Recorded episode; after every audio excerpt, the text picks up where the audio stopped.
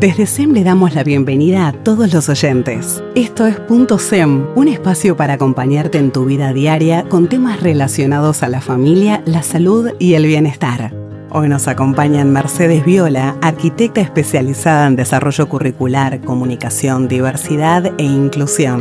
Es directora cofundadora de 4D Lab, empresa que propone acompañar los procesos de transformación hacia una comunicación y una cultura inclusiva y su hija Magdalena, que es la primera universitaria uruguaya con síndrome de Down. Magda tiene 21 años y está cursando el segundo año de la licenciatura de danza en la Facultad de Bellas Artes. Es también instructora de Zumba y trabaja como ilustradora en 4D Lab.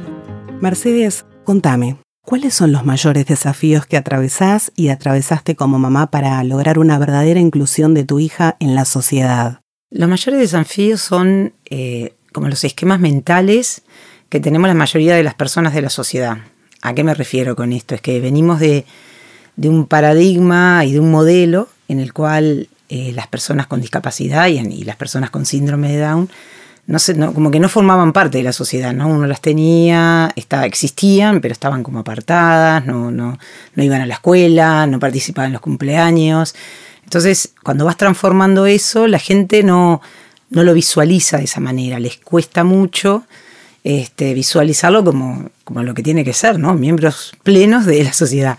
Entonces, a veces mucho más que, otro tipo de barreras, esa es la barrera más grande, la que cuesta en que todas las personas veamos que, que, todas las personas podemos participar de la educación, podemos participar de, este, de todas las actividades sociales, bueno, y creo que nada, hemos avanzado, pero falta bastante. Sin dudas que todavía hay mucho por hacer. ¿Y cuáles eran tus miedos? Y mis miedos, justamente, capaz que al principio, cuando recién nació, era el no saber mucho cómo, cómo manejar este, el, este progreso, ¿no? ayudarla a que pueda participar plenamente en todo. Entonces, desde que nació, me, me empecé a formar y a informar y a formar para poder ir como derribando esas barreras. O sea, yo siempre me imagino como una cosa de, que es una selva tupida y que vas con un machete abriendo camino, porque los caminos no están abiertos, mientras que para capaz que para la mayoría de las otras personas sí ya están hechos los caminos. En este caso no, entonces tenés que, estarlos abriendo. Y el, y el miedo era un poco no poder lograrlo, ¿no? Y se nota que lograste abrirle a Magda esos caminos que mencionás de la mejor manera. ¿Qué mensajes podemos darle a otros padres y madres que están transitando sus primeros pasos en estos roles y tienen un niño con discapacidad? Primero, lo más importante es eh, no sentirnos solos ni solas, y eso sea unirte a otras familias, a otros padres, a otras madres, porque no es solamente para hablar de, nuestros hijos o nuestras hijas y la situación que pasan, sino justamente para poder apoyarte en este camino de que tenés que ir como derribando barreras. El, tema no son ellos o ellas, sino el tema son justamente esos esas eh, falta de, espacios que todavía hay en la sociedad. Entonces, eh, lo primero que les digo que bueno, que no hay que tener, no, que no hay que tener miedo, que hay que defender lo que uno cree que corresponde, que no hay que achicarse, pero eso se necesita mucho valor, coraje. Y, también a veces es un poco desgastante desde el punto de vista emocional, porque tenés que, realmente tenés que pelear con barreras. Entonces está bueno juntarte con otros padres, con otras madres, eh, pedir ayuda. No, no estamos solos, hay que pedir ayuda. Eso es lo más importante, pedir ayuda y decir, bueno, esto lo hacemos juntos, las cosas se hacen en comunidad. O sea que ese es mi mejor mensaje.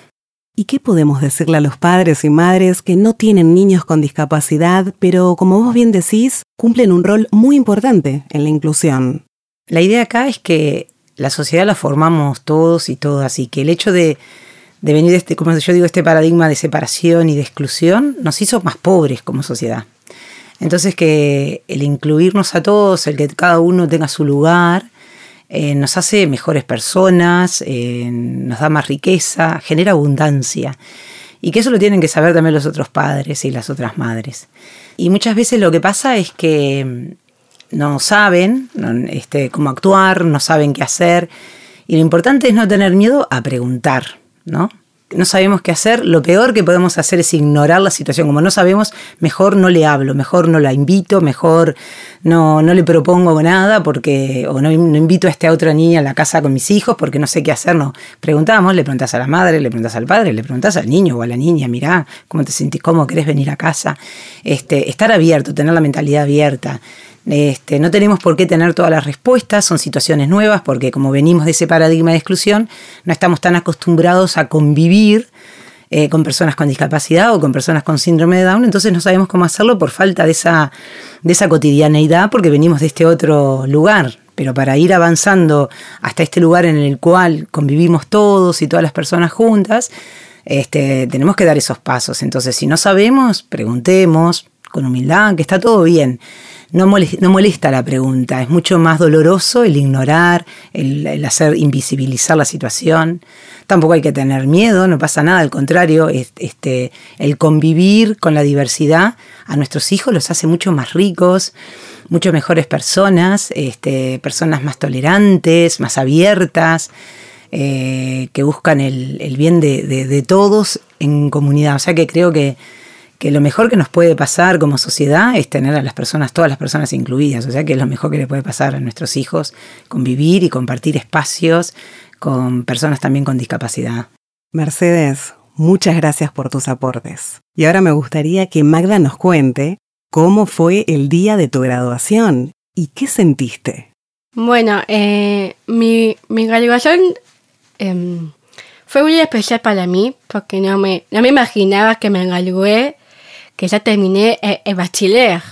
No le puedo creer que está pasando esto, que no... Estaba muy nerviosa y entonces no, me esperaba este día de, la graduación.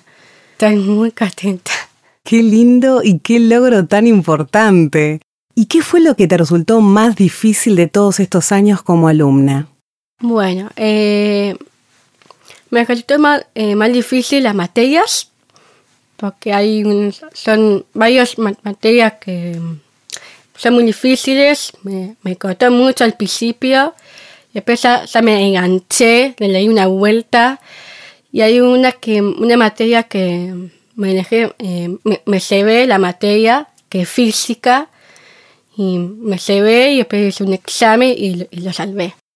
¿Qué le dirías a otros niños que pueden atravesar una situación similar a la tuya? Bueno, eh, los otros niños pueden ir a, un colegio, un liceo o una facultad. Eh, pueden aprender, pueden estudiar, puedes eh, hacer un trabajo en equipo, puedes hablar con las profesoras. Si no pueden las profesoras, eh, pueden hablar con sus padres para, mejorar su aprendizaje. Con los niños con, con discapacidad o niños sin discapacidad pueden aprender puede hacer, un, hacer amigos nuevos, así aprender.